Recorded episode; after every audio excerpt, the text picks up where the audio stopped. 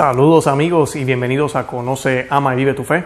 Hoy tenemos un especial, hoy vamos a estar eh, compartiendo una de las enseñanzas que tuve el privilegio de dar en la parroquia de Holy Cross en Orlando. Se llama La trampa de la nueva era. La charla está bien enfocada entre las diferencias entre el cristianismo y la nueva era. Y lo que yo busco es para que vean el contraste entre ambas cosas y así nos podamos cuidar. Lamentablemente muchas de estas ideas se han infiltrado en la iglesia, se han infiltrado en el credo y tal vez tenemos algunas de estas ideas arraigadas en nuestra forma de pensar y de vivir. Y eso no nos está permitiendo realmente vivir el cristianismo como nos lo pide nuestro Señor Jesucristo. Así que se las voy a estar dejando en un minuto, es un poco extensa, dura una hora, eh, pero es una charla que cubre prácticamente todo lo relacionado con la nueva era y cómo Jesucristo vence estas corrientes y cómo nosotros en Cristo podemos mantenernos fiel a Él. Quiero invitarlos a que nos visiten a nuestro blog, conoceamivivetufe.com, que se suscriban a nuestro canal en YouTube y a nuestro podcast en Spotify o en Apple Podcasts o en cualquiera de esas aplicaciones de audio. Además de eso, también estamos eh, mandando las notificaciones por WhatsApp. El enlace para, para WhatsApp va a estar en las notas de este podcast o video Así que pueden eh, colocar su, darle clic a ese enlace e inmediatamente van a recibir nuestras notificaciones. De verdad que los amo en el amor de Cristo y Santa María, ora pro nobis.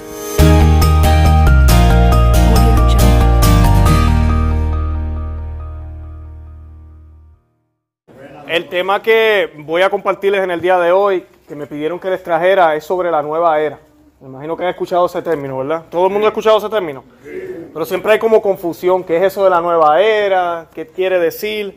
La nueva era, para que tengan una idea, es un conjunto de prácticas. No es una religión, no es una denominación que se llama la nueva era y usted va a la esquina allí y allí está eh, la, iglesia de la nueva era eh, establecida en 1987, qué sé yo. O sea, no, no hay algo así, usted no ve eso. Pero sí se habla de la nueva era, sí se dice, se sabe que existe, pero no es un movimiento, como decir, un movimiento físico que podemos ver, que tiene un líder, que tiene un fundador, que tiene una, un libro que siguen, como la Santa Biblia para nosotros, o el Corán para los musulmanes. No tienen nada de eso, pero sabemos que existe. En esta época, en el 2019, yo creo que todo el mundo ha escuchado ese término. Tal vez en los 90, cuando yo era chamaquito, eso era como algo nuevo. Se decía la nueva era, New Age, y la gente como que, ¿qué es eso? Era como que estaba floreciendo en aquel momento. Pero ahorita, todo el mundo ha escuchado de eso. Y lo peor de esto es que ha sido tan y tan promovido y tan y tan llevado a diferentes lugares, utilizando inclusive la Santa Biblia y a Dios, que se ha infiltrado en la iglesia. La nueva era se ha infiltrado en la iglesia, inclusive en sacerdotes, monjas, lamentablemente se ha infiltrado. Entonces, la idea de esta charla que les voy a dar hoy es para que veamos qué es lo que nos dice el Evangelio y qué es lo que profesan estas prácticas de nueva era, para que podamos identificar lo que es de Dios y lo que es de Satanás. Porque esto es obra del diablo, sin pecado concebida. Es obra de él para confundir a los hijos de Dios y para confundir al mundo entero también, obviamente. Pero nosotros que todos aquí somos cristianos, tenemos que estar alertas porque a veces sin querer se nos han dado ideas en nuestra cabeza que todavía no hemos quitado de nuestra mente, que tal vez no nos están permitiendo que Jesucristo realmente sea el rey de mi vida, porque yo todavía tengo unas creencias en mi mente que las tenía antes de ser católico o siendo católico de siempre, pero antes de estar, antes de estar en la iglesia bien activo, en los ministerios, en los grupos, que yo pienso que no son malas. Y es que esa es la cosa con Nueva Era. Aquí no se trata de si es malo o si es bueno. Aquí se trata de que no me lleva a la santidad. Entonces, si no me lleva a la santidad, que es el mejor o el único bien que yo debería aspirar, entonces no es bueno, exacto. Pero no se trata de pintar como que malo, bueno, no. Porque cuando vean ahora lo que les voy a explicar y lo que se ha dicho de la nueva era, no suena malo. No suena malo. Suena bonito, suena bien. Inclusive mucha gente se, se sienten bien. Yo les voy a hablar de mi testimonio luego un poquito hoy de, cómo yo también caí en esta trampa. Pero esta trampa me sacó a mí de una depresión. Créanlo o no. Y, y yo pensaba que era bueno. Hasta que el Señor me tocó y me hizo ver que yo estaba completamente errado. Completamente errado. Así que como les dije, la nueva era no tiene fundador, no tiene libro, no tiene una estructura, no tiene un dogmas o mandamientos. Y eso sí que es bien atractivo. La nueva era, cualquier práctica que uno haga en la nueva era, y esto aplica todas estas prácticas esotéricas que se hacen hoy en día, meditaciones, el feng shui, eh, ¿perdón? Los cristales. Los cristales, todo ese tipo de cosas que lo que traen es supuesto bienestar. Todo eso es nueva era. El yoga es nueva era.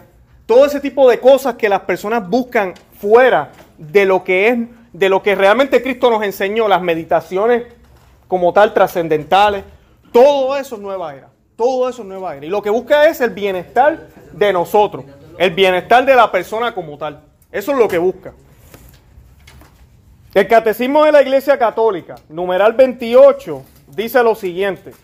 De múltiples maneras en su historia y hasta el día de hoy, los hombres han expresado su búsqueda de Dios por medio de sus creencias y sus comportamientos religiosos, que son oraciones, sacrificios, cultos y meditaciones.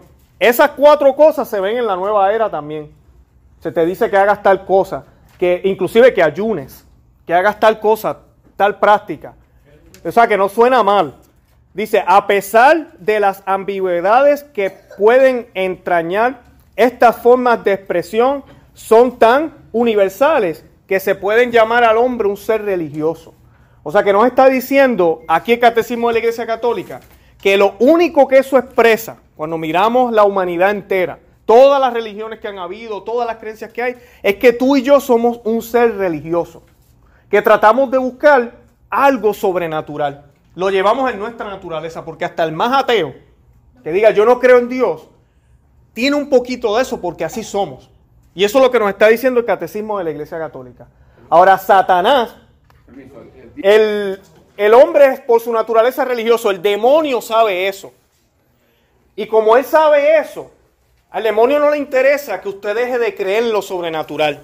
Le gustaría. E inclusive hay mucha gente que no cree en lo sobrenatural, que piensan que la vida es aquí, morimos y se acabó. ¿Por qué? No me importa. Así, así alguna gente vive. Yo no podría vivir de esa manera, pero hay gente que vive así. No me interesa, yo estoy aquí ya.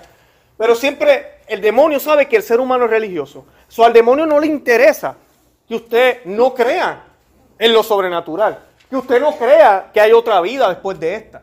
Que usted no crea que esta vida puede llevarnos a algo mejor o peor después de aquí. A él no le molesta que usted crea eso. Ahora, lo que a él sí le molesta es que usted piense que el único camino para poder alcanzar la vida eterna es Cristo. Eso sí a él le molesta. Entonces él va a buscar todas las cartas posibles para mantenerte distraído, para que no te fijes en el camino de la cruz, para que no te fijes en Cristo. Y eso es lo que hace la nueva era. La nueva era, usualmente la filosofía de la nueva era es bien personal. Yo hago las meditaciones. Yo comienzo a conectarme con las energías, que por ahí se llaman que energías positivas y negativas. Búsqueme en un pasaje de la Biblia donde nos hable de energías positivas y negativas. Eso no es cristiano. Ahora, búsqueme sacerdotes que hablan de energías positivas y negativas. Hay por montón. Eso no es cristiano. Ahí está la nueva era infiltrada cuando nos empiezan a hablar de las cosas positivas y negativas. Y de cómo el negativismo puede dañar mi vida. Y cómo el positivismo, el yo estar positivo y alegre toda la vida va a poder ayudarme a realizar lo que yo quiero. Porque Dios quiere que yo sea feliz. Y así nos termina la oración. Porque Dios quiere que tú seas feliz. ¿Verdad? No se oye malo. Es más, se oye atractivo. Fue lo que a mí me, me, intrigó cuando escuché por primera vez estas creencias. A mí lo más que me intrigó de estas creencias fue cuando me escuchaba. Yo leía el libro del secreto. Yo me lo leí como cinco veces ese libro. Me debí el documental como 20. Como 20 veces. Y las falacias que se dicen ahí, porque son mentiras todas, pero te engañan. Y cuando tú estás en una depresión, y de eso es que se aprovechan, cuando tú estás en una depresión, acabado de divorciar, te pegaron los cuernos, o cuando tú estás eh, sin saber qué vas a hacer con tu vida, o cuando tú no conoces a Dios, o cuando todo en tu alrededor parece que te está saliendo mal, o como cuando tú miras y la vida parece que es difícil, que déjenme decirle, así es la vida. Eso no va a cambiar. Pero pensamos que eso puede cambiar. Entonces cuando vemos un documental o un libro o algo que me empieza a decir, todo lo que tú logres conseguir con tu mente, créelo que lo vas a realizar. Dígame que no es atractivo. No me está diciendo que tengo que hacer tres Padres Nuestros. No me está diciendo que tengo que seguir diez mandamientos ni que tengo que venir a confesarme con un hombre pecador como yo. No me está diciendo que tengo que venir a coger la misa aburrida todos los domingos. Lo único que me está diciendo es que yo en la comunidad de mi hogar o en donde yo quiera estar, en el baño, cuando me estoy duchando, si yo pienso y lo vivo como si ya se hubiese realizado, se va a hacer realidad. Esto es lo que nos vende la nueva era. Y se ha infiltrado en la iglesia, se ha infiltrado en, los, en estos lugares a veces, y es triste porque a veces las empresas te obligan a ir a estos trainings de supuestamente desarrollo personal. Y ahí meten esas ideas a todo lo que da. A todo lo que da. Si yo pienso que yo con mi mente puedo realizar mi futuro, ¿voy a hacer el rosario diario? Posiblemente no. ¿Voy a pedirle a Dios con tanta fe que yo sé que mi vida está en manos de Él? No, no lo voy a hacer. Lo que va a pasar es lo que me pasó a mí. Que yo no quería renunciar a creer en Cristo porque yo nací en una familia católica, porque yo fui monaguillo, porque yo siempre estuve fiel al Señor en ese sentido, ¿verdad? En el término eh, de, la ley o de, la, de las reglas, pero no lo vivía. Entonces, ¿qué pasa? Yo le decía al Señor en las noches cuando yo estaba en estos caminos, Señor, gracias porque me has dado el poder de poder hacer mi destino. Prácticamente, ¿ustedes saben lo que yo le estaba diciendo a Dios? Gracias por dejarme ser tú. Miren qué clase de blasfemia. Eso le decía yo al Señor. Gracias por salirte tú de la silla y dejarme sentarme. Ahora yo puedo decidir lo que yo sé que es bueno para mí y yo voy a hacer mi destino. ¿Han escuchado mucho eso? Eso se escucha mucho en las películas de Disney. Tengan mucho cuidado con las películas de Disney.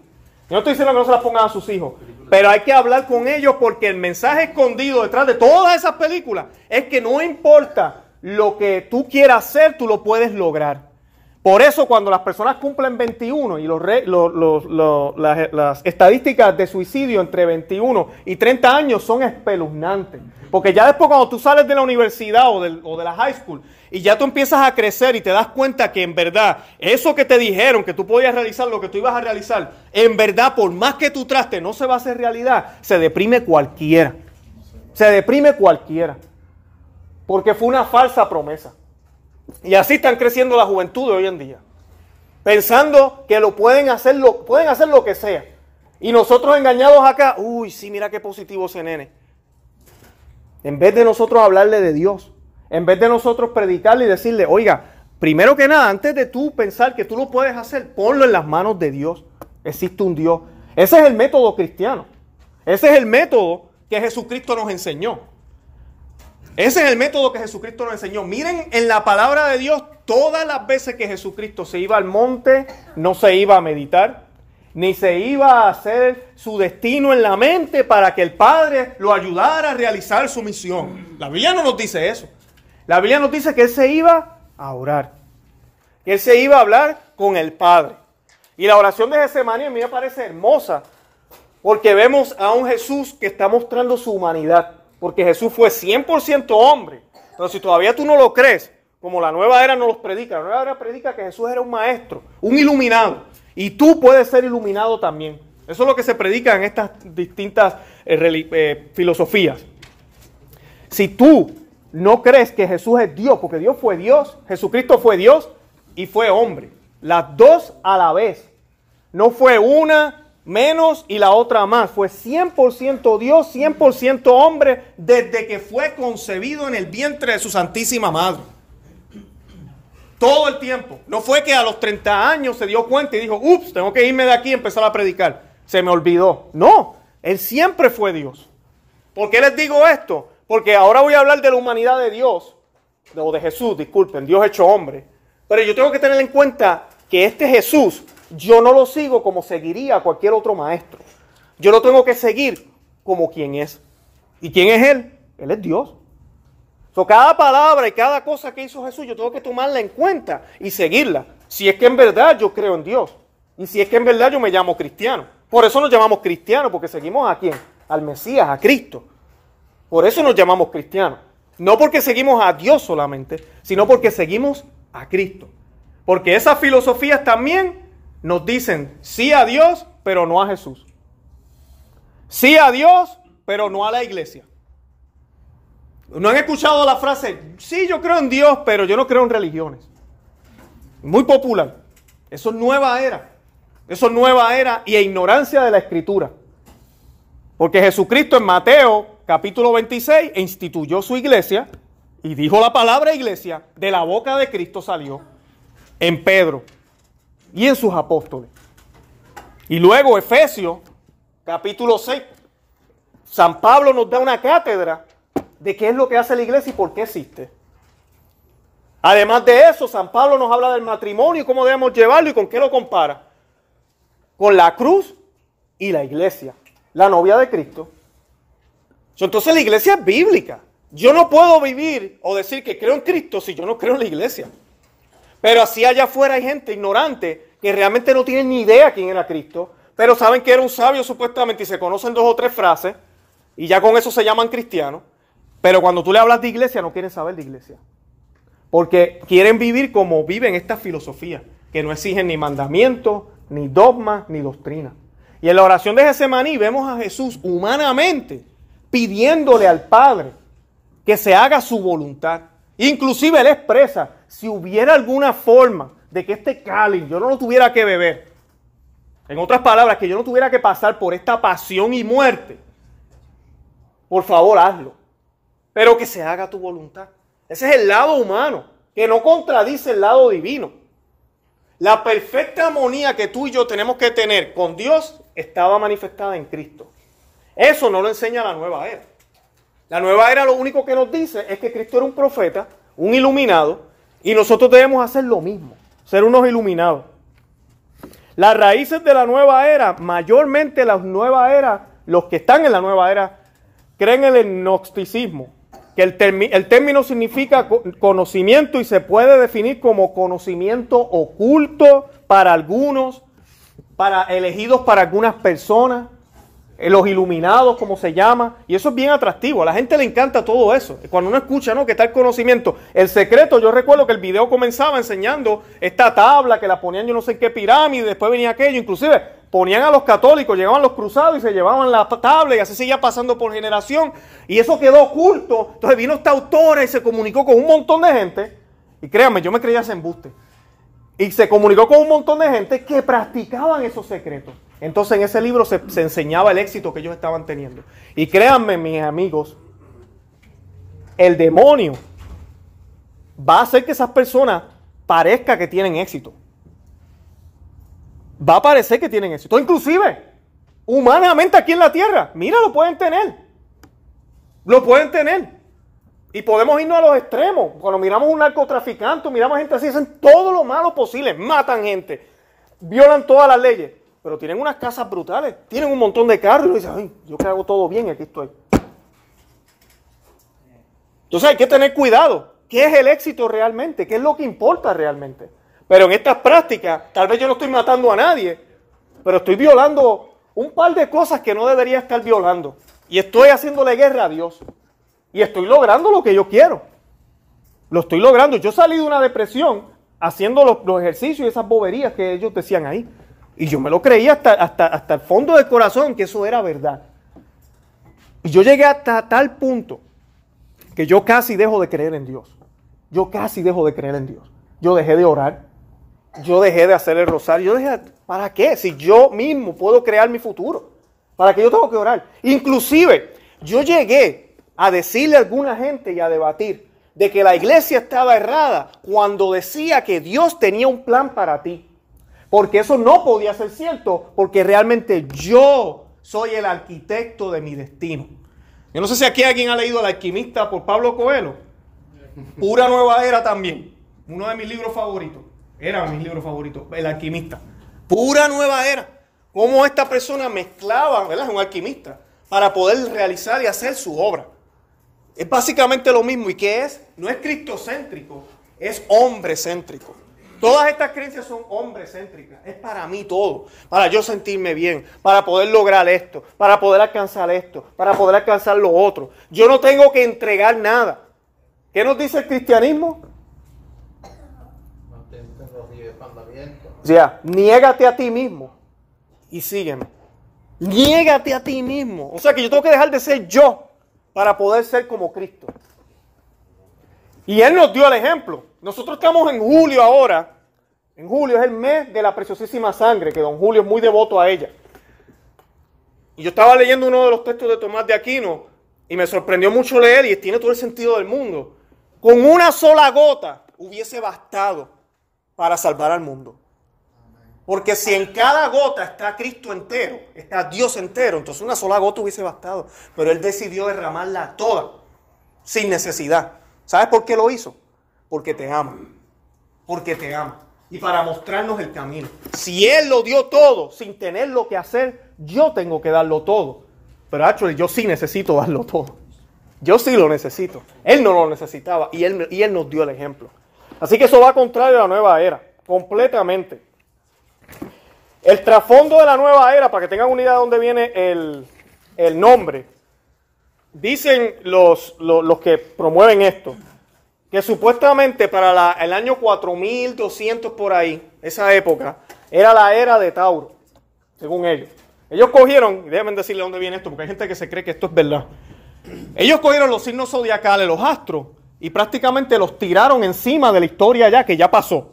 Y empezaron a buscar similitudes para decir que nosotros estamos ahora en la era de Acuario, que ahorita voy a decir qué significa eso. Pero la era de Tauro era la era, la era de los becerros. La era donde se sacrificaba, ¿verdad? Donde los israelitas sacrificaban becerros, donde los babilonios, toda esta gente estaban mal. Estaban haciendo, estaban siendo infiel a Dios los israelitas y los babilonios y toda esta gente no conocían a Dios. Luego en el año 2000, antes de Cristo, llega la era de Aries. Y ahí es donde empieza la época de Israel, que empieza a florecer Israel. Entonces, ahí viene la era del becerro. empezamos a, perdón, de los corderos. Y empezamos a a, sacrificar cordero. Porque inclusive el logo tiene un corderito. esa, esa era la época de Aries, supuestamente. Y luego viene la de Pisces, que es la denominada por los cristianos. ¿Por qué? Porque si ustedes han visto el símbolo de los cristianos, ¿verdad? Es un pececito. ¿Y es un pececito por qué? Tiene mucho significado el pececito en la, en la Biblia. Eh, con los peces, las palabras de Jesús a los apóstoles, la invitación que les hizo, los voy a hacer pescadores de hombres. Entonces, siempre el cristianismo ha estado basado en eso. esta gente nos dice, ah, mira, la época de Pisces empezó en el año cero, ¿verdad? Después de Cristo, eh, de haber nacido Cristo. Toda esa época hasta ahorita, hasta más o menos hasta el 2010, 2012, ellos no especifican, pero más o menos hasta ahorita, porque ahora es la era de Acuario, que es una era que el Acuario, el símbolo es este tipo, o, a veces dibujan una mujer, pero usualmente es un señor con una jarra y está derramando el agua. Porque ya, ya, ya tenemos el conocimiento. Ahora es la época de que el agua fluya. De que el agua fluya y, es la época de iluminarnos. Es la época de, ya, de, realmente vivir todas esas esa corrientes. Y yo les voy a citar algo aquí para que vean dónde más se nos habla de una corriente. Dice lo siguiente las Sagradas Escrituras. Dice, el dragón vomitó de su boca como un río de agua detrás de la mujer para arrastrarla con su corriente. Apocalipsis 12:15. La mujer que se habla aquí se interpreta de dos formas, la Santa Iglesia y también en la Santísima Virgen, pero en este caso se interpreta como la Santa Iglesia católica. El demonio, después que empezó esa gran batalla, nos dice la Biblia que salió esa mujer llena de luz encima de la luna, a punto de dar la luz a la iglesia, por eso es que dice que le iba a dar con dolores. Y, él, no pudo hacerle la guerra a ella porque ella estaba protegida por Dios, nos dice el Apocalipsis. So, ¿Le hizo la guerra a quién? A los hijos que seguían los mandatos del Señor, nos dice Apocalipsis capítulo 2. Y dice que empezó a tirar estas aguas. Esa agua es la nueva era. Esa agua es la nueva era que quiere destruir a la iglesia católica. Y no destruir la iglesia, porque la iglesia no la va a destruir. Dice Jesucristo que las puertas del infierno no podrán prevalecer con ella. Pero los miembros de la iglesia pueden estar bien enredados. La iglesia siempre va a asistir. Pero los miembros de la iglesia pueden estar bien enredados. ¿Y qué les decía al principio? Eso nada más es suficiente para el demonio. A él no le interesa que usted se salga de la iglesia. A él no le interesa que usted deje de creer lo sobrenatural. A él solo le interesa que usted crea cualquier basofia que no sea la verdad revelada por, por el Hijo de Dios, Jesucristo, nuestro Señor. Eso es todo lo que a él le interesa. Después que usted ande distraído, él hizo su trabajo. Yo les recomiendo un libro que se llama, yo que se lo dije una vez en uno de, los, de, de las charlas que les di hace tiempo, C.S. Lewis, se llama Las cartas a, su sobrino, las cartas del diablo a su sobrino, algo así se llama el libro, búsquenlo. Es muy bueno. Y es, es fantasía, pero tiene una teología increíble. Y es este tío, las cartas del tío a su, a su sobrino, una cosa así. No me recuerdo el título bien ahora. Pero el libro trata de este demonio escribiéndole a otro demonio de cómo distraer a ese cristiano, a ese mal cristiano. Y una de las cosas que dice el libro es exactamente eso. No te preocupes, no nos interesa que se salga de la iglesia. No nos interesa eso. Lo importante es que no entienda, lo importante es que no lo viva, lo importante es que vaya por compromiso, lo importante es que siga siendo infiel a Dios con otras prácticas. Eso es lo que importa. Después que pase así un año, dos años, diez años, veinte, varias décadas, llegó la muerte, se acabó, lo logramos. Nunca conoció a Cristo verdaderamente. Y el mismo Señor lo dice. Muchos me llamarán Señor y yo no los voy a reconocer. Dice las Sagradas Escrituras. Inclusive van a ir a donde Él le va a decir, pero nosotros comimos contigo. Y Él los va a mirar y le va a decir, yo no los conozco a ustedes, apártense de mí, malvados. Y esas personas van a decir, comimos contigo. Y yo siempre veo esa línea y digo, wow, esos son los católicos practicantes que recibieron la Eucaristía, pero no entendieron, no siguieron las palabras del Señor. Así que tenemos que tener mucho cuidado porque eso es lo que el demonio quiere. Y en estas prácticas de nueva era hay cuatro mentiras. Y las cuatro mentiras están en Génesis 3, 4 al 6. Génesis 3, 4 al 6. Y le dijo la serpiente a la mujer, no moriréis. Es que sabes, sabe, es que sabe Dios el día en que comáis del fruto del árbol, se os abrirán los ojos y seréis como dioses. Y también conoceréis el bien y el mal. Ahí están las cuatro mentiras. La primera es no moriréis. Una de las cosas que se predica, mi esposa estuvo también metida en este tipo de, de creencia de nueva era. Y yo recuerdo cuando yo conocí a mi esposa, uno de los debates que ella y yo teníamos mucho, porque yo en esta no caí, era la reencarnación. Ella creía en la reencarnación. Es más, yo conozco católicos que creen en la reencarnación y te pelean. Entonces yo les digo, ¿y cómo vas a resucitar? Porque si reencarnaste en una mosca, ¿cómo vas a resucitar? Y si volviste a reencarnar en una vaca, eso ya llevas un hombre, una vaca y un mosco. Eso cuando se acaba el mundo, entonces es un híbrido. ¿Cómo va a ser? Porque tuviste tres cuerpos y la Biblia dice que van a resucitar el cuerpo. Entonces, ¿cuál de los tres es? O es Tim Marí, eh, Cucaramaca, la títere fue, cualquiera que, que coge el Dios. De dos pingües ya. ¿Cómo va a ser? ¿Cómo va a ser? Ese es el libro, sí. Eh, así que eh, eh, la reencarnación no cuadra con nosotros. Nosotros no podemos pensar. Yo recuerdo que mi esposa me decía, y mi esposa, muy fiel, ustedes la conocen, la han visto por ahí. ella me decía a mí, Luis, es que una vida no basta para poder alcanzar una, vida perfecta, la iluminación. No hay manera. Eso tú tienes que reencarnar. Tenía esas ideas bien metidas en la cabeza de que uno tenía que reencarnar. ¿Nosotros qué creemos? Nosotros creemos en la resurrección. Y es una sola vida, una sola. Se os abrirán los ojos, fue la segunda mentira. La tercera, seréis como dioses.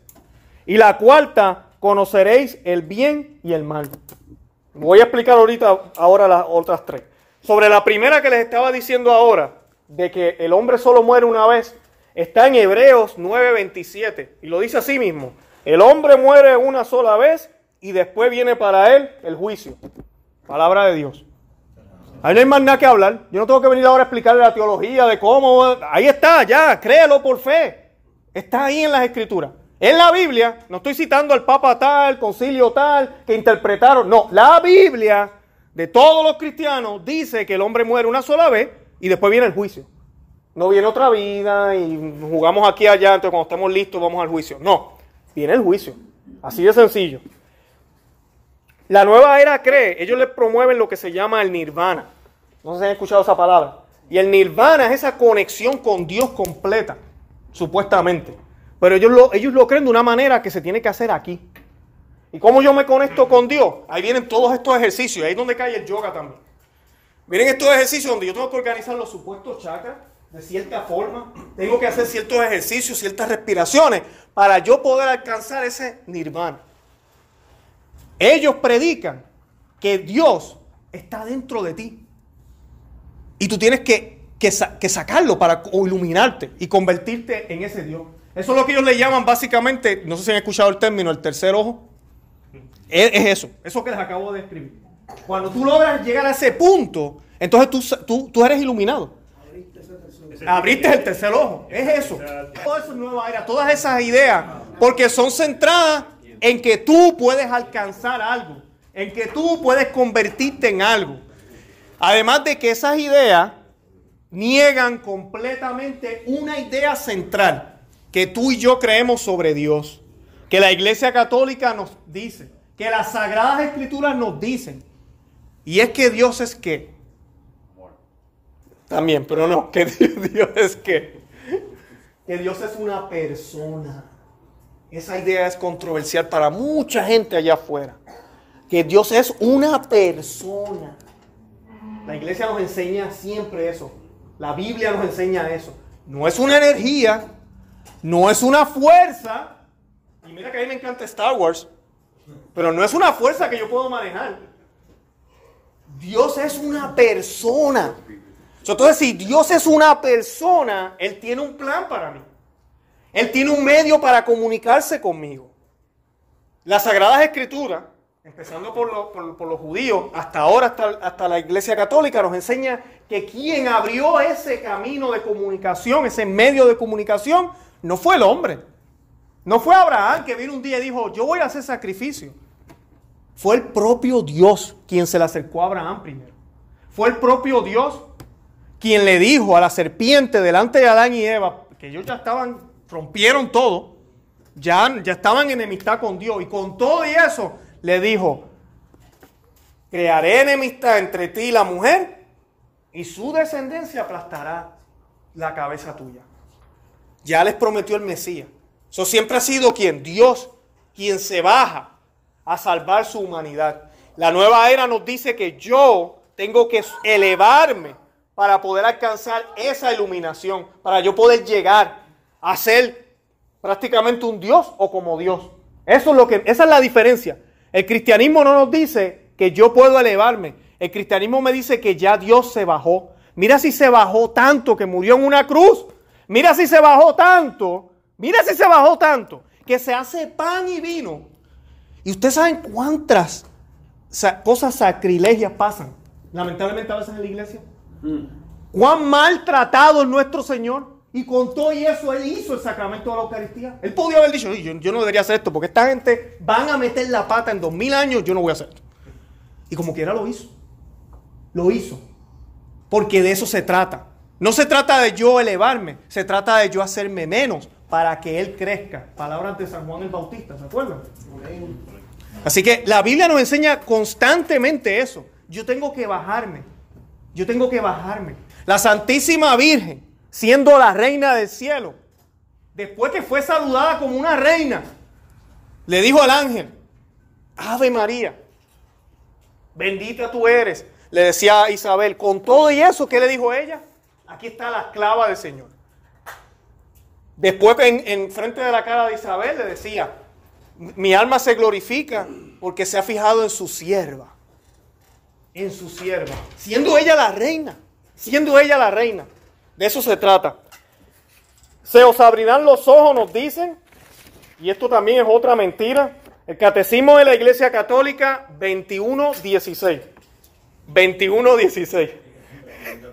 Catecismo de la Iglesia Católica 21.16. Dice, todas las formas de adivinación deben rechazarse. El, recurso a Satanás, a los demonios, la evocación de los muertos, y otras prácticas que equivocadamente se supone develan el porvenir, la consulta de horóscopo, la astrología, la quiromancia, la interpretación de presagios y de suerte, los fenómenos de visión, el recurso a mediums, encierran una voluntad de poder sobre el tiempo, la historia y finalmente los hombres, a la vez que un deseo de granjearse la protección de poderes ocultos. Están todas en contradicción con el honor y el respeto, mezclados de temor amoroso, que debemos solamente a Dios. Catecismo de la Iglesia Católica 21, 16. Nada de eso se supone que un católico cristiano lo haga. Y ahí aplica cosas sencillas como el horóscopo. Cualquier tipo de adivinación está prohibida porque nosotros no confiamos en la suerte, nosotros confiamos en Dios. Cada vez que hacemos la misericordia, Jesús, en ti confío. A no lo digamos solo por decirlo, vamos a vivirlo. Cada vez que usted coge el horóscopo, usted está diciendo lo contrario a eso que usted dice cada vez que reza la misericordia. Y si no la rezan toda la semana, cada vez que la reza aquí en la reunión. So, se está engañando usted mismo y lo peor de todo es que le está mintiendo a la cara al Señor. Le está mintiendo a la cara al Señor. La tercera mentira, seréis como dioses. Ahí es donde viene esta babosada que les decía ahorita de las energías positivas y negativas. Si yo atraigo energía, entonces, wow, yo soy el todopoderoso. o sea, entonces si yo estoy alegre, yo atraigo cosas positivas. Y si yo estoy triste, traigo cosas malas. De ahí viene este lenguaje también del karma. Y empiezan a hablar del karma. Y a veces he escuchado sacerdotes y predicadores hablar del karma. Dice, no, que la vibra también. Uno, que eso te da, es un karma negativo. Tenemos que seguir lo que dice Jesús. Y ¿what? ¿Qué, dijo? ¿Por qué dijo karma? Ese lenguaje no es cristiano. Ese lenguaje no es cristiano. Jesucristo nunca habló del karma. Nunca habló del karma. Nunca habló de energías positivas. Nunca habló de estén positivo. Al contrario, si miramos el mensaje del Señor, diantre, bien pesimista. Bien pesimista. El Señor dice que vamos a ser perseguidos. El Señor dice que los mando como, como ovejas entre lobos. El Señor dice, no se preocupen cuando las autoridades los apresen, yo les daré palabra. Yo no sé ustedes, pero yo no, yo no escucho nada positivo ahí. ¿Está bien? Eso es lo que el Señor nos predica. Él nos dice, ustedes no son de este mundo. Ustedes no son de este mundo. Por eso los odiarán. San Pablo dice, si la cabeza sufrió, entonces yo debo de sufrir. Es la tradición de la iglesia desde Cristo hasta los apóstoles, y si seguimos más para adelante, vamos a ver que San Agustín, todos ellos hablaban de lo mismo. Yo no estoy diciendo que el cristiano tiene que estar llorando todo el tiempo. Yo no estoy diciendo que el cristiano no puede sonreír. Al contrario, nuestra felicidad se nos nota. Y el cristiano anda sonriente, sin importar que esté lloviendo, sin importar que lo juzguen y le digan que es un ridículo por creer en Dios, sin importar que se lo relajen porque a las 3 de la tarde se va a, a rezar la misericordia, sin importar que cree que lea la Biblia. Está feliz porque lo exterior no es lo que lo impacta, no es lo que hace que su vida sea bonita o feliz, no es lo que le da sentido a su vida. Ahorita hablábamos del suicidio. Cuando es lo de afuera, lo que me impacta, lo de afuera aquí en la tierra, yo no voy para ningún lado. Y cuando yo necesito hacer esfuerzos míos humanos, que es lo que la nueva era propone, con todos los ejercicios de respiración, con todas las cosas que hay que hacer, y si no me salen, y si no recibo los resultados, ¿qué voy a hacer? En cambio, cuando yo tengo a Cristo en mi vida, yo sé que no, es, no soy yo, sino que es Él. Pero cuando yo tengo a Cristo en mi vida, yo sé que la santidad yo no la alcanzo por mis méritos, yo la alcanzo por la gracia. Y la gracia fue un regalo. La fe, la esperanza y la caridad son tres virtudes, ¿verdad que sí? Y se le llaman las virtudes teologales. ¿Por qué? Porque no hay nada de lo que tú hagas que lo puedas alcanzar. Son virtudes que vienen de Dios. Son virtudes que vienen de Dios. Para tener la esperanza que tenemos nosotros en la resurrección, la sabemos porque Dios nos las dijo y nos las dio. Porque Él murió en la cruz y resucitó hasta ese día y venció la muerte. La fe que tenemos fue revelada. La razón del hombre no se pudo, no puede inventarse todo esto. Fue dada, fue revelada y tomó milenias para poder ser revelada. Pero así Dios la reveló. Eso fue un regalo. Así que yo tengo que dejar que lo que vive dentro de mí sea lo que me ayude a mí a vivir esta vida y lo que me permite a mí ser feliz. Marino Restrepo, ¿han escuchado de él? Ok, él tiene un libro que se llama Los católicos y el impacto de la nueva era. Y él escribió lo siguiente, dice, la nueva era suele presentarse a través de muchos rostros, muchas formas, infinidad de manifestaciones que buscan un objetivo en común, lograr que el hombre se auto, auto idolatre, que el hombre sea Dios por su propia cuenta, La nueva era propone una simetría diametralmente opuesta, que es la siguiente. A la religión de Dios, a la religión del Dios, que se hace hombre, curiosamente tenemos hoy la religión del hombre que pretende ser Dios. Eso es la nueva era. Y estamos en una época de crisis donde, miren, miren si hemos llegado, miren cómo la nueva era y, el, y el demonio ha influenciado tanto, que ya hoy en día se nos dice que tú puedes escoger si eres hombre o mujer, sin importar lo que tú tengas entre las piernas. Ya eso no importa, es lo que tú sientas. Y hay estados que han aprobado leyes donde el certificado de nacimiento tiene una X o está en blanco, en el lado donde dice sexo, esa parte para que cuando el niño crezca, él pueda decidir. Porque yo no puedo imponerle a mi hijo su sexo. Imagínate al punto que hemos llegado, que el ser humano se ha creído toda esta mentira tanto, que ya negamos hasta lo que es obviamente una cosa. Porque si tiene testículos, es hombre. Si tiene ovarios, es mujer. No hay de otra. No me siento mujer. Bueno, ese es tu problema. Pero eres mujer. Físicamente, científicamente, eres mujer. Inclusive con todas estas operaciones que se están haciendo hoy en día, donde un hombre puede cambiarse a mujer y una mujer se puede cambiar a hombre. Adivinen qué no cambia. Los cromosomas. No cambian para nada. Le guste o no. Hasta el día que se muera, esa persona es lo que Dios quiso que fuera. Punto. Yo no estoy diciendo que los tenemos que odiar, yo no estoy diciendo nada de eso. Pero la verdad es la verdad. Pero nos hemos creído tanto esto que el ser humano escoge lo que sea lo que sea. Hemos llegado al punto de que queremos decidir nuestro destino, que yo tengo derecho a acostarme con quien yo quiera, hombre o mujer, siendo yo hombre o mujer, no importa. Y, hasta animales, porque ahora También. Y me puedo acostar con dos o con tres, no importa, ya eso está aceptado. Para yo poder ser qué? Feliz. Y si yo, mujer, ¿verdad? La mujer, salgo embarazada, yo tengo el derecho, porque son mis órganos reproductivos, de abortar, de abortar hasta los nueve meses si es necesario. E inclusive por ahí se está hablando de abortar después del parto. Porque esa persona merece hacer su vida, merece hacer su propio destino. Y no podemos ponerle cargas a esa persona. Cuando yo respeto cualquier persona que no quiera tener un hijo, está embarazada, mira, pues denlo en adopción por lo menos. Yo digo que lo críe, pero si no quiere criarlo, por lo menos denlo en adopción. Hay alternativas, no hay excusa. Pero es exactamente esto, cuando nos creemos dioses. Eso es lo que está pasando, nos creemos dioses. Y ya ni siquiera lo que es realidad es realidad. Ya un hombre no es hombre, ni una mujer es una mujer, es un ser humano. Y él decide si quiere ser hombre y mujer. Eso es lo que se nos predica allá afuera.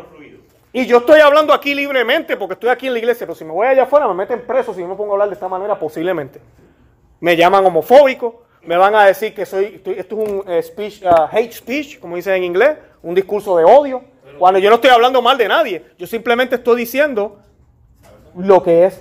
Pero usted como cristiano tiene, tiene que creer eso, tiene que creer lo que es verdad. Y con mucho respeto, vivir en el mundo en que vivimos. Pero no puede caer en la trampa de pensar igual que los que piensan allá afuera. Y parecerá que les va bien. Y parecerá que son felices. Y saben qué, les puedo decir algo. Y está en las Sagradas Escrituras. Y está en el Catecismo de la Iglesia Católica. No recuerdo el numeral. Vamos, cuando llegue el final de los tiempos, vamos a hacer un puñado. No vamos a hacer miles. Vamos a hacer un puñado. Y no un puñado en términos de número. Un puñado en términos de los que realmente siguen la fe. La iglesia va a tener siguiendo billones de personas. Billones de personas enredadas eso es lo que va a pasar al final de los tiempos. Siguiendo falsas doctrinas. Siguiendo cardenales predicando babosadas. Roma a veces por ahí se está tirando dos o tres disparates también. No se han visto las noticias. Eso tenemos que tener mucho cuidado y tener los ojos abiertos para que nos mantengamos firmes en la sana doctrina. Y orar por todos los sacerdotes. Nosotros no somos quienes para hablar mal de los sacerdotes, ni somos quienes para hablar mal del Papa, ni mal de los cardenales. Tenemos que orar por ellos. Pero si hay algo que hay que corregir, algún error, algo que no se dijo claro, claro, hay que buscar. Oh, espérate, pero cierto papa dijo esto, este otro dice otro, ¿qué pasó aquí? Y tratar de reconciliarlo y seguir el camino que es correcto. Y oremos por esa persona, quien sea, quien sea. Tenemos que orar. porque somos una iglesia, debemos estar unidos siempre. Pero eso está en el catecismo de la iglesia católica y está en las sagradas escrituras. El Señor mismo le dijo a los apóstoles, ¿será que cuando yo regrese encontraré fe? Pero él también dijo que la iglesia nunca iba a ser destruida. Entonces, ¿a qué se está refiriendo? A lo que les acabo de describir. La iglesia no va a desaparecer, pero sus miembros pueden estar todos bien perdidos. Todos bien perdidos, enredados, siguiendo yo no sé qué cosa. Pero ellos juran que lo están haciendo bien. Así que pidámosles a Dios por eso, porque es triste que muchas almas se pierdan y el demonio se las gane por esa confusión.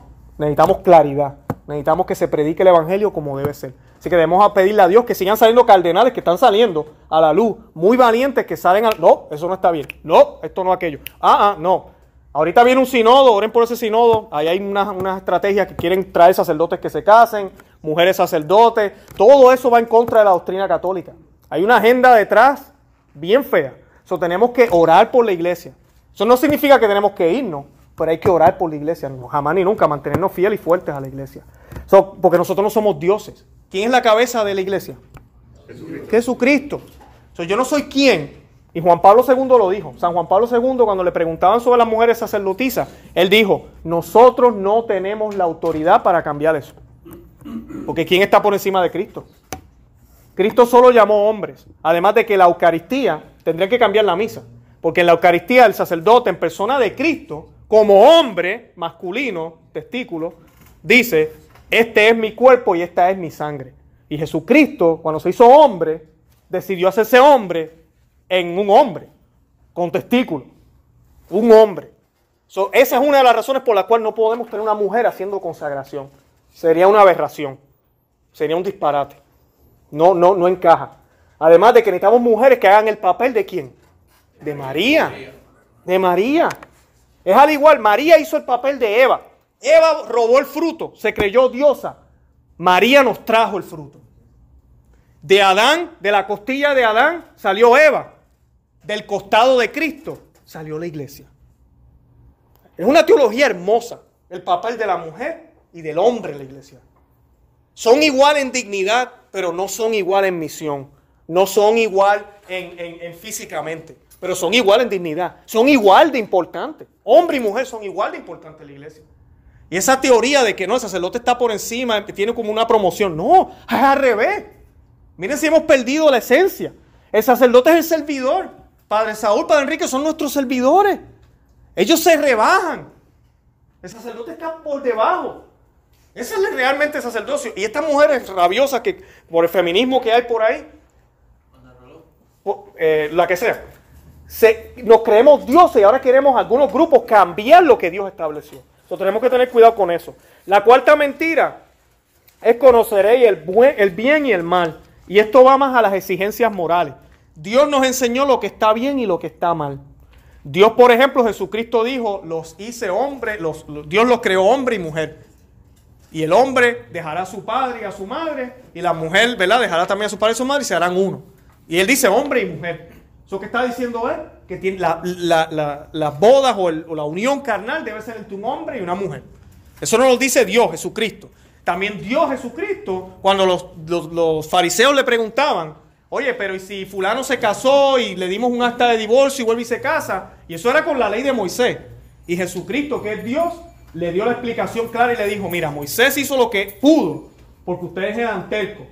Pero el plan, realmente, lo que Dios quiso es que el hombre se casara y ya, hasta que la muerte lo separe. Lo que Dios ha unido, que no lo separe el hombre. Nos dijo Jesucristo. So, esas leyes morales, yo tengo que seguirlas. La nueva era propone no leyes morales. Eso es más fácil, la nueva era, es más atractivo. Yo no tengo que, ¿verdad? Nos dicen ellos, Cristo no, Dios sí. Nos hablan siempre de Dios, esas creencias. Yo recuerdo cuando yo estaba en eso, yo todavía lo oraba a Dios, pero sí. Y yo eso, sí yo lo recuerdo. Yo, yo siempre era Dios, Dios Padre, Dios Padre, Dios Padre, Dios Padre. Yo oraba a Dios. Pero ya Jesús se me estaba yendo de la cabeza. Porque es que Jesús, miren esto, el papel de Jesús, que es el mismo Dios hecho hombre, es hacer lo que yo no soy capaz de hacer para yo alcanzar mi santidad. Dios hizo lo que yo no puedo hacer. Porque inclusive, si alguno aquí, alguno de ustedes está dispuesto a morir en una cruz, chévere, muera en una cruz y hágalo por el mundo entero, dale. No va a funcionar. Porque la sangre tuya no es santa y divina como la de Jesucristo. Solo Dios podía haber hecho eso. Solo Dios. Solo Dios. Entonces se hace hombre y hace lo que ningún ser humano puede hacer. Pero cuando tú estás en la nueva era y tú eres el que haces todo y tú te crees que con tus esfuerzos es suficiente, pues entonces ¿para qué quiero a Cristo? Yo sí quiero a Dios todavía. Ya, sí, sí, Dios. Pero ya Cristo no hace falta. Yo hago mi destino. Yo hago mi destino, eso no lo necesito. Entonces uno empieza a alejarse. Eso es lo que hacen estas cosas. Otra cosa que dice la nueva era es, y llega, llega un punto en la nueva era que tú puedes, y esto le ha pasado a muchísima gente, donde tú renuncias ya a Dios para ser tú. ¿Y a qué me refiero renunciar a Dios? O sea, Dios, Dios no, yo sí. ¿A qué me refiero? Lo que yo les decía ahorita que yo llegué a profesar. Es yo pensar que el, no hay un plan. Es yo pensar que no hay un camino trazado que yo debería correr. Es yo pensar que el camino lo hago yo. entonces ya yo estoy diciendo a viva voz, Dios no, yo sí. Yo hago mi plan. Yo voy a decidir cómo voy a vivir mi vida. Yo la hago a mi manera. Tú no me digas a mí que, que, yo tengo que ir por este camino y llegar hasta allá y dejar y negarme a mí mismo y seguir la cruz y que voy a resucitar. No, no, nada de eso. Yo hago mi camino. Entonces ya yo empiezo a renunciar a Dios con esas prácticas. Y lo, lo, la nueva era, bueno, les iba a leer algo aquí, Consejo Pontificio, Pontificio para el Diálogo Interreligioso, esto es un documento del Vaticano, en el 2003, dijo lo siguiente, la nueva era se debe, se debe juzgar en su totalidad. Escuchen bien esto, la nueva era se debe juzgar en su totalidad.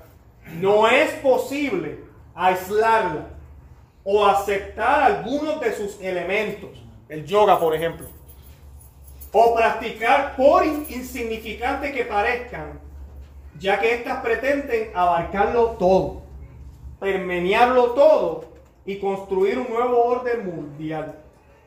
Eso es el documento Jesucristo, portador de agua viva, del concilio, del Consejo Pontificio del 2003. ¿A qué me refiero con esto? Hay gente que a veces dice yoga es la más controversial. Y hay sacerdotes que promueven yoga, hay programas por ahí que a veces uno ve iglesias, yoga, sábado, yo no sé qué. Y la gente dice, ¿pero qué tiene de malo el yoga? O sea, el yoga es ejercicio. Bueno, primero lo voy a decir algo. ¿Cuál es el afán de que tiene que ser yo? A mí me gusta correr, a mí me gusta hacer ejercicio también. Yo no tengo que hacer yoga. Hay un montón de ejercicios que yo puedo hacer, que yo puedo alcanzar lo, supuestamente lo mismo que yo alcanzo con el yoga. ¿Verdad? Me puedo relajar. Hay un montón de cosas que yo puedo hacer sin tener que hacer yoga. Ahora, yoga significa, la palabra yoga, y el yoga viene del hinduismo y el budismo, y significa unión. La pregunta que te debes hacer tú hoy es, ¿unión con qué? Porque no es unión con el Dios Trino y mucho menos con Jesús. Es unión. Y esos ejercicios es lo que les estaba hablando ahorita. El yoga es una de las partes que practican los que sí toman esto en serio para poder alcanzar el nirvana, para poder llegar a esa iluminación. Y el yoga a través de esos ejercicios y meditaciones lo que busca es alinear los supuestos chakras que ellos dicen que uno tiene, que la ciencia no ha probado que existen, pero ellos dicen que uno los tiene. Uno tiene que alinearlo para que entonces el tercer ojo se abra. Y las posiciones, todas, si usted va a internet, no voy a entrar a eso porque son las nueve, todas tienen un significado, todas son una adoración a algún dios de ellos, porque ellos, son, ellos creen en diferentes dioses. yo no sé usted, pero si usted dice que ama a Cristo, si usted dice que es fiel a Dios, si usted conoce el primer mandamiento, si usted sabe que Cristo dijo no se puede servir a dos señores, yo no haría yo. Definitivamente yo no lo haría. No hay, no hay, no hay cuestión de eso. Es igual que el rosario. Si usted me dice que yoga no hace efecto, déle a un budista el rosario. Y dígale al budista, yo quiero que tú recites el rosario, pero que lo recites bien. Al igual que a veces nosotros, los que hemos caído en el yoga, yo llegué a hacer yoga también. Los que hemos caído en esa trampa, uno lo quiere hacer bien. Yo quiero hacerlo bien. Y me compro el mat y me compro todas las cosas y yo lo quiero hacer bien. entonces, a que haga el rosario bien el budista, tú no me vengas a decir a mí que después de un mes de ser budista recitar Santa María, Madre de Dios, ¿ustedes no creen que él va a empezar a buscar quién era Santa María?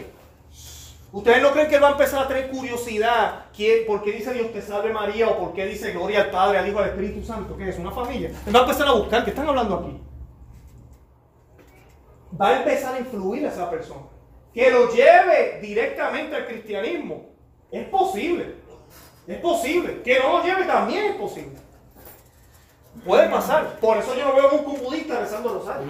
Pero sí veo muchos católicos haciendo yo. Eso sí lo veo, lamentablemente. Y lo que puede pasar a través de yoga, si yo empiezo a buscar, es que va a venir un día un trainer y me va a decir, mira, ponte este incienso aquí. Tienes que poner los muebles de tal forma en tu casa.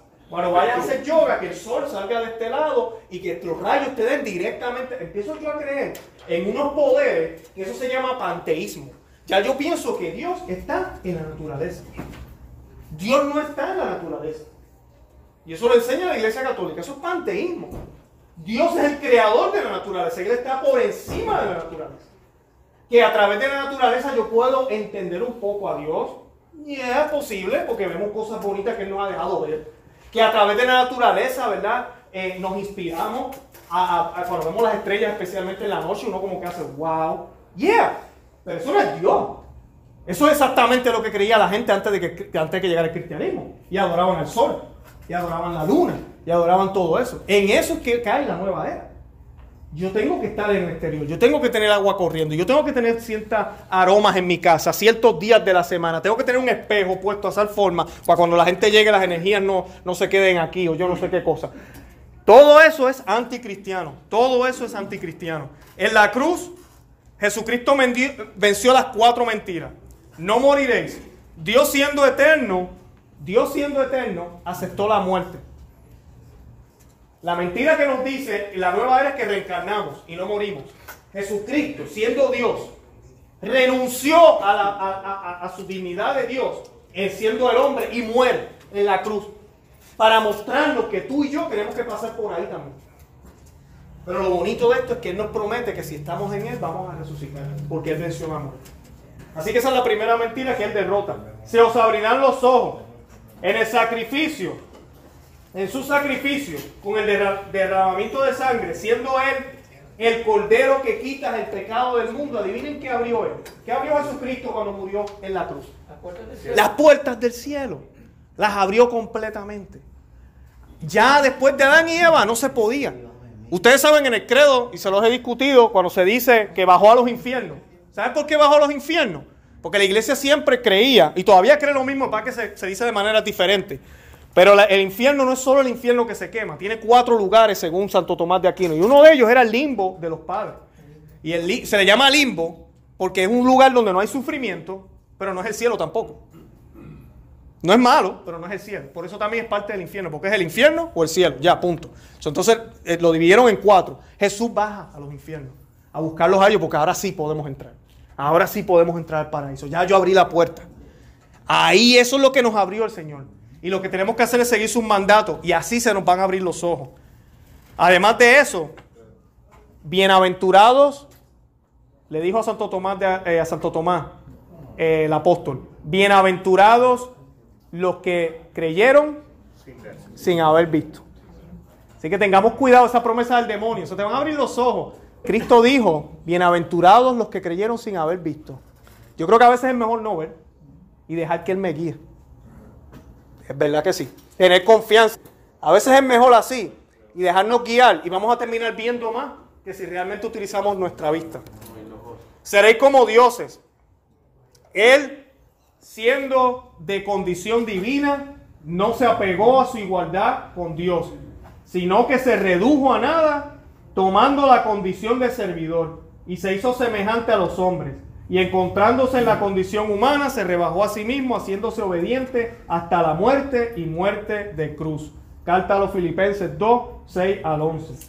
Por eso Dios, ¿verdad? Dios Padre, engrandeció a Cristo. Por eso el nombre de Él está sobre todo nombre. Amén. Seréis como dioses. No. Me voy a rebajar. Cristo me dio el, ejemplo. Me voy a hacer humilde. Voy a servirle a los demás. Y el mejor servicio que yo puedo dar es dar la vida por, mi amigo, dice Dios, ¿verdad? No estamos hablando tal vez de dar la vida literalmente, pero dar la vida por tus hijos, papá. Dar la vida por tus hijos, no por el juego de soccer, no por la cerveza o las amistades. La nueva era no te enseña eso. La nueva era te dice que tú tienes que ser feliz. Y usualmente cuando uno va a uno de estos psicólogos o coach, que son nueva era, y tú le dices que tienes un problema matrimonial, te aseguro que vas a salir divorciado. Usualmente sales divorciado. Porque es que tú mereces ser feliz. Tú mereces ser feliz. Punto. Tú tienes que ser feliz. No, fulano no te hace feliz, tú, tienes que hacer algo. Los hijos no te... Ah, tú tienes que ser feliz. Todo, todo yo. Cuando el Señor nos enseñó lo contrario. Conoceréis el bien y el mal. Jesús siendo la ley misma se sujetó a ella y fue obediente. Jesucristo vino a la tierra y observó todos los preceptos que los judíos observaban. A través de sus consejos nos mostró lo que es bueno y malo y nos dio el verdadero significado de la ley. Con sus milagros y sobre todo con la institución de todos los sacramentos en su iglesia, está restaurando el verdadero orden. Y con eso nos muestra qué es el bien y qué es el mal. Jesús hizo todas las cosas nuevas, o sea, buenas en su gracia. Eso está en Isaías 43, 19. Es una de las promesas que, que tenían los judíos sobre el Mesías y Jesucristo la cumplió. Y él mismo en Apocalipsis revela 21.15 exactamente lo mismo. Yo hago las cosas nuevas, estoy haciendo las cosas nuevas. El hombre no tiene poder para escoger y decidir lo que es bueno y malo. Ya Jesucristo nos mostró cuál es el camino. A nosotros lo que nos toca es seguirlo. Sigamos a la Santísima Virgen, que fue la primera que siguió ese camino. La Santísima Virgen no tenía que estar al pie de la cruz. No tenía que estar ahí. Pero ella decidió seguir ese camino. Y de mano, de la mano de María, ¿quién iba? Juan el apóstol. Y María Magdalena. Yo te pregunto a ti hoy por la noche, hoy a esta noche, ¿estás dispuesto a hacer lo mismo? Agarrarle la mano a María y irte de camino hacia la cruz. Negarte a ti mismo y ir sin miedos hasta allá. Por tus hijos, por tu familia, por todas las ofensas que le hemos hecho a Dios. ¿Estás dispuesto a hacer eso? Pero no puedes hacerlo si tienes las manos ocupadas. Por eso tenemos que servirle a un solo Señor. Y no podemos servirle a un solo Señor si no estamos correctamente siguiendo la fe que el Señor nos había enseñado. Nunca olvidemos que la Santísima Virgen, cuando estaba ahí en la cruz, viendo a su hijo morir, le atravesó una espada el corazón. ¿Cómo lo sabemos? Porque Simeón le dijo que eso era lo que iba a pasar. Y eso fue obra del Espíritu Santo, fue una promesa ahí, que, una profecía que le hizo. Nosotros vamos a pasar por cosas duras en esta vida. Y vamos a pasar por cosas bonitas también. La, la, idea de esta charla, yo presentaba lo que es la nueva era y el cristianismo, no es para mostrar un cristianismo malo o un cristianismo triste. No, el cristianismo es bello y hermoso. Pero sí es para mostrar una realidad de lo que es el mundo como tal. Vivimos en un mundo caído. Un mundo donde Jesucristo entró. Y cuando Jesucristo entró, entró violentamente. Jesús vino a predicar el amor. Pero él mismo dijo, yo no vengo a traer la paz, yo vengo a traer la espada. ¿Y por qué quiso decir esa frase? Porque la espada es la palabra de Dios, como nos dice San Pablo. Y esa palabra de Dios corta. Corta y duele.